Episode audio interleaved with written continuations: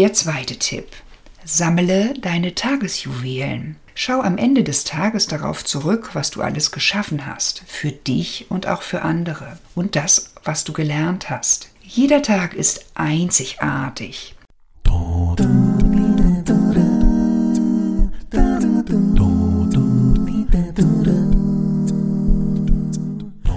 Hallo und herzlich willkommen bei einer neuen Folge vom Podcast Mental Up Your Life mit Claudia Winkel. Heute, heute geht es um das Thema Perfektionismus.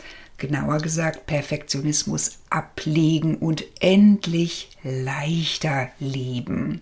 Wie alles im Leben hat auch das Streben nach Perfektionismus zwei Seiten. Grundsätzlich ist es gut, hohe Ansprüche zu haben. Dann möchtest du die oder der Beste sein. Deine Aufgaben und Projekte erfüllen dich. Du willst äh, das Beste rausholen. Das betrifft dein Studium, deinen Job und auch dein Verständnis von Partnerschaft und Familie.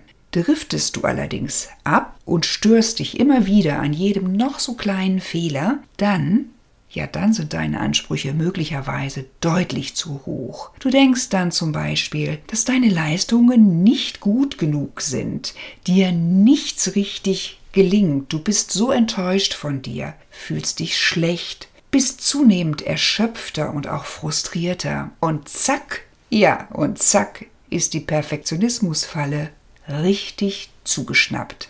Es lohnt sich daher, das Thema Perfektionismus eingehender zu betrachten, einzutauchen. Ich möchte dir helfen, deinen Alltag wieder leichter zu leben, mit mehr Gelassenheit und auch mehr Lebensfreude.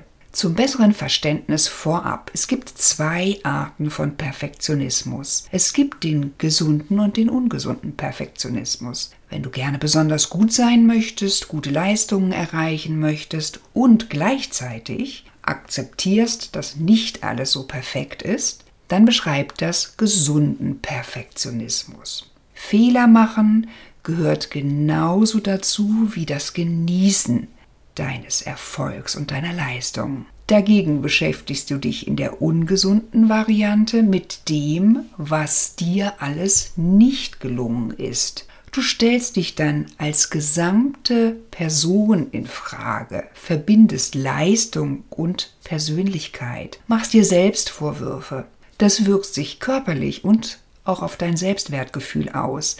Angefangen von möglichen Verspannungen, Schlafstörungen bis hin zu ersten Zeichen von Depression. An dieser Stelle geht es um Wege aus der Perfektionismusfalle.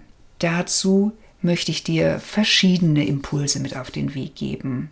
Zunächst, erstens, beginne das Gute wertzuschätzen. Würdige den positiven Teil deiner perfektionistischen Seite. Du könntest dann so mit dir sprechen. Schön, dass ich hohe Ansprüche habe, dass ich Dinge sehr genau nehme, dass ich sogar Vorbild für einige beim Job bin. Ich bleibe die gleiche Persönlichkeit, verschiebe jedoch meinen Maßstab von generell 120% hochtourig auf 100% hochtourig. Und das mache ich Step by Step in Etappen. Der zweite Tipp. Sammle deine Tagesjuwelen. Schau am Ende des Tages darauf zurück, was du alles geschaffen hast, für dich und auch für andere und das, was du gelernt hast. Jeder Tag ist einzigartig und beginne von heute an auch Komplimente anzunehmen mit einem freundlichen Danke. Mit dem regelmäßigen Schreiben in dein Dankbarkeitsjournal verstärkst du dieses Gefühl noch und sorgst dafür, dass diese neue Gewohnheit allmählich vertieft wird. Das kannst du in einer App machen oder auch klassisch handschriftlich in einem besonderen Heft festhalten. Der dritte Tipp. Beende das Vergleichen mit anderen. Jeder Mensch ist einzigartig kann etwas besonders gut. Und das ist auch gut so. Mach du das Beste aus deinen Talenten. Viertens, bitte andere um Hilfe. Kein Mensch kann alles alleine schaffen. So findest du im Austausch mit anderen zügig viel mehr Ideen. lass dich überraschen. Menschen sind viel häufiger bereit, dich und andere zu unterstützen, als du dir das vielleicht momentan vorstellen kannst. Fünftens. Stichwort innere Dialoge, und zwar die freundlichen inneren Dialoge. Bevor ich dir hier einige Beispiele gebe, wirf dein Kopfkino an. Stell dir zunächst das freundliche Gesicht deiner besten Freundin, deines besten Freundes vor.